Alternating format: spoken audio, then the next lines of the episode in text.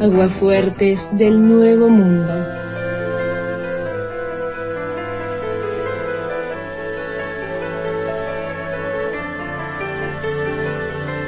Buenos días, Antena.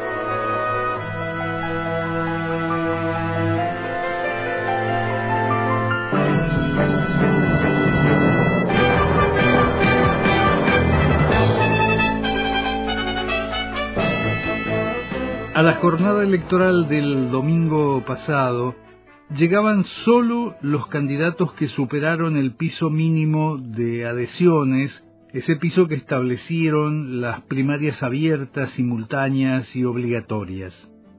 Pero es cierto que de las cinco fórmulas, solo tres llegaban con posibilidades ciertas. Lo decían las encuestas, esas encuestas que hace tiempo dejaron de ser confiables, pero lo experimentaba el sentido común de las personas.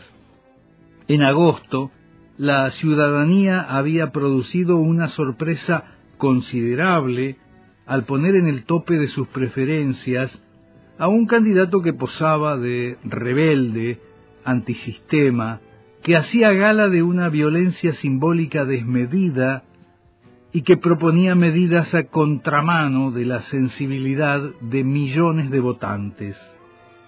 La clave de su éxito en las PASO quizás deba rastrearse en el hartazgo cívico con una superestructura política incapaz de ofrecer soluciones a una situación económica en la que el empleo no paraba de crecer, pero en la que los ingresos resultaban siempre insuficientes para garantizar la subsistencia, por lo menos en miles y miles de personas.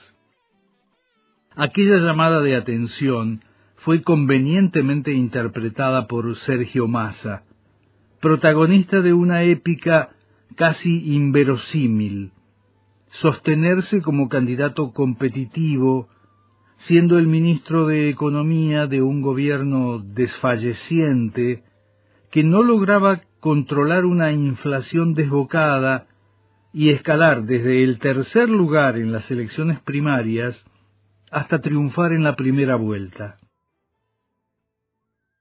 Con una hiperactividad notable, Massa hilvanó una serie de medidas redistribucionistas que intentaron aliviar los bolsillos desmayados de los sectores populares, al tiempo que encontraba fuentes novedosas de aprovisionamiento crediticio.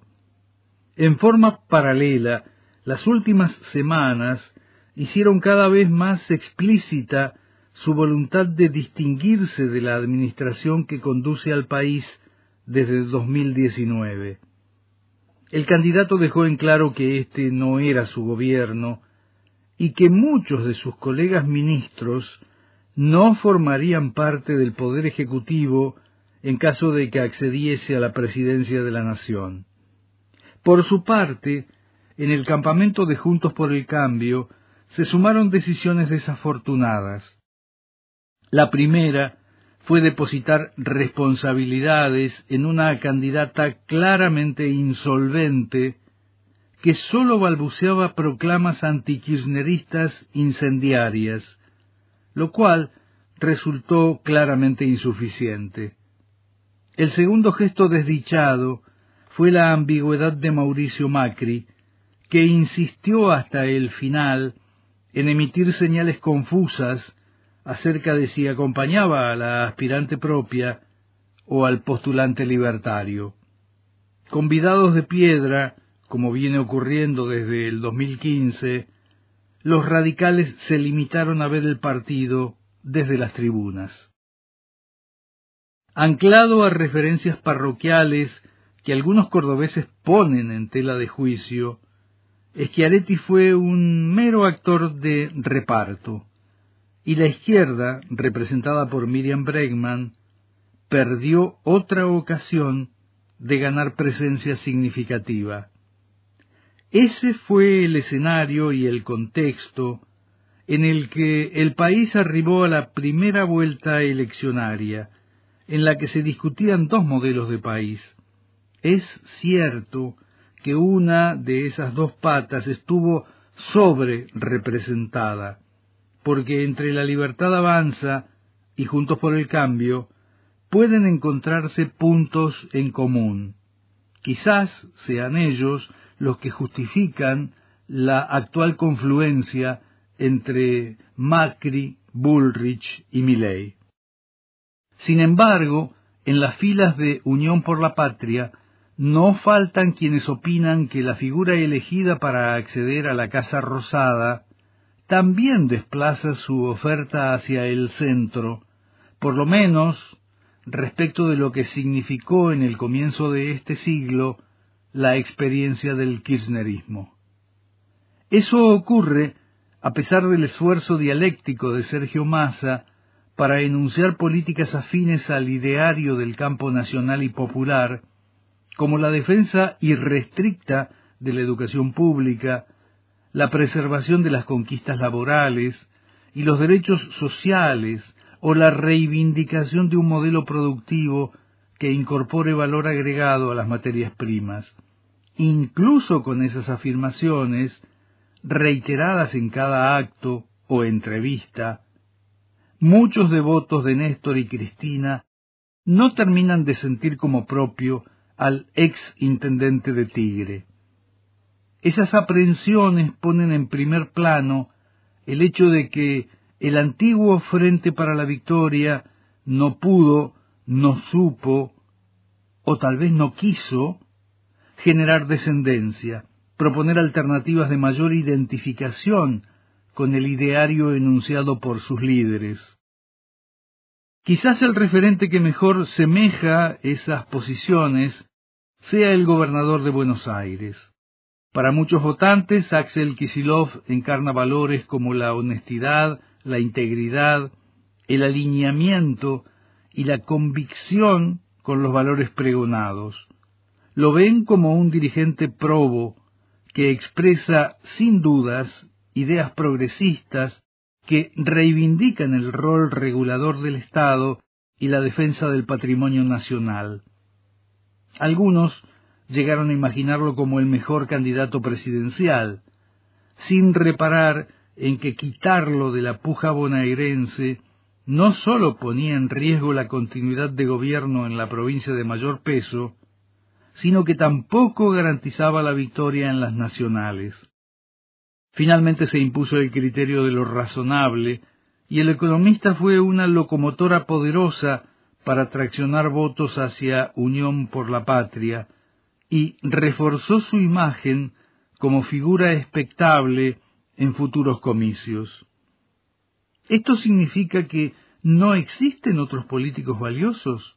Claro que no, sí que los hay, pero carecen de los atributos necesarios, entre ellos carisma, experiencia de gestión y consecuencia con las ideas que motorizó Néstor Kirchner desde el lejano 2003. No hace falta más que revisar nombres ímprobos, dirigentes apreciados, como pueden ser los actuales ministros Daniel Filmus, Jorge Tayana o Gabriel Catopodis, que sin venir del riñón puramente kirchnerista, fue cálidamente elogiado por Cristina como uno de los funcionarios que sí funcionan. Un dato significativo es el resultado obtenido por algunos representantes de la cámpora en el apetecible y disputado territorio del conurbano, y también en ciudades más alejadas de la región metropolitana. Las victorias en Lanús, Olavarría y Bahía Blanca donde aún gobierna Juntos por el Cambio hasta diciembre, marcan la persistencia de la agrupación orientada por Máximo Kirchner. A esa implantación territorial hay que sumar el contundente triunfo de Mayra Mendoza en Quilmes y de Damián Celsi en Horlingham. Sobre la base de estos representantes, quizás se edifique la búsqueda de equilibrios y se confronte el riesgo de desperfilamiento de las ideas fundantes de quienes condujeron al peronismo a partir de 2003. Ese temor se acrecienta en algunos seguidores oficialistas cada vez que Massa repite su decisión de presidir una administración de unidad nacional. En tal sentido, la convocatoria a representantes extrapartidarios que el candidato viene reiterando que realizará puede convertirse en un factor clave de incidencia en la reconfiguración del actual tablero político, sobre todo por el protagonismo que pudieran alcanzar dirigentes como Emilio Monzó, Martín Lustó, Carlos Melconian o el propio Horacio Rodríguez Larreta, a quienes en mentideros políticos se citaba hasta hace algunos días como interlocutores probables del triunfador en la primera vuelta. El pintoresco analista político Jorge Asís ya alertó acerca de la arraigada costumbre de políticos argentinos que corren presurosos en auxilio de los ganadores. Queda por definir en qué circunstancia se producirían más desplazamientos o reacomodamientos. Si con una presidencia de Unidos por la Patria o bajo el régimen de la libertad avanza. En todo caso, no hubo que esperar al 19 de noviembre para comprobar la premura de los deslizamientos. Con velocidad digna de mejores causas, Milley salió a ofrecer cargos a diestra y siniestra, aunque lo primero, eso de la diestra, resulte de difícil comprobación, ya que a su derecha, tal vez, y en la mejor de las circunstancias, sólo se encuentre una pared. El candidato libertario escogió desconocer los improperios escatológicos y crudamente agraviantes que les había dirigido muy poco tiempo atrás, para reemplazarlos por convocatorias, las que hizo a dirigentes de izquierda y a la propia Bullrich, que según sus afirmaciones fue una montonera que ponía bombas en jardines de infantes. Si la propia integridad y decoro del candidato Milei sufrían menguas increíbles, la dignidad y el respeto por sí misma de Bullrich han debido soportar impactos con pronóstico de improbable recuperación. A pesar de semejantes promiscuidades y desvergüenzas, en caso de que la libertad avanza triunfara en segunda vuelta, resulta aventurado estimar si una propuesta estructurada en tan corto lapso sería capaz de convocar los aproximadamente cinco mil funcionarios que requiere cualquier administración. Es cierto que sobre ese particular pesan las afirmaciones rotundas de Milley respecto de su decisión de achicar el Estado, aunque el revoleo de cargos ofrecidos a cambio de apoyos abren espacio a la duda acerca del mantenimiento de aquella promesa de achique. Como quiera que sea, es seguro que unos cuantos derrotados voluntariosos ya se preparan para aceptar el convite. Quizás con alguna precipitación, Sergio Massa anunció que se había acabado la grieta. Habrá que verlo. Declaraciones incendiarias de sujetos muy poco presentables no contribuyen en nada a que ese deseo cristalice. Con algunos íconos de esa verborragia violenta, como Ramiro Marra, Fernando Iglesias u otros de su calaña, es muy difícil entablar diálogo y mantener la convivencia. La candidata a la vicepresidencia de los libertarios, Victoria Villarruel, guarda modales algo más formales, aunque conceptualmente los utiliza no para el negacionismo, pero sí para una reivindicación repugnante de las prácticas criminales que realizó la última dictadura cívico-militar eclesial. El propio Milley puso en crisis el teorema de Baglini o lo sometió a fluctuaciones, ya que si bien tras las primarias había relativizado algunas propuestas extremas, luego volvió a su cauce natural y continuó proclamando extravagancias y cuestiones hirientes para quienes no comparten sus criterios. Es difícil creer que estas manifestaciones no impactan sobre la sociedad en su conjunto. ¿Cuál será el comportamiento de los grupos que agitan desde las sombras, que filtran acusaciones y denuncias, o que proponen carpetazos con el apoyo entusiasta de grupos mediáticos embelesados por constituirse o por afianzarse como factores de poder?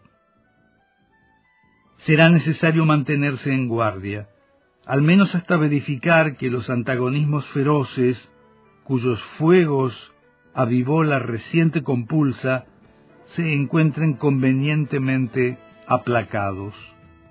Tras la elección definitiva de noviembre, quizás podamos conocer la medida de la confluencia entre los dos espacios de la derecha vernácula, y también qué destino eligieron los votantes entusiastas del cordobesismo, o cuál fue la actitud de un radicalismo que en los últimos años prestó su aquiescencia para convertirse en furgón de cola de un partido como el PRO, carente de estructuras nacionales y que vampirizó a las filas del radicalismo a cambio de muy poco beneficio de inventario. Entonces, las incógnitas pendientes serán si Massa adquiere un liderazgo indiscutido dentro del peronismo, y si la libertad avanza, se consolida o adquiere el carácter fugaz de algunos romances veraniegos.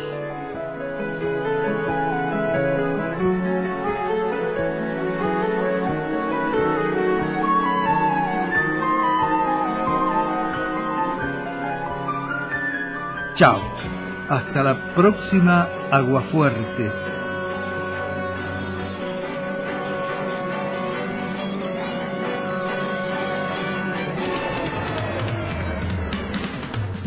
Aguafuertes del Nuevo Mundo.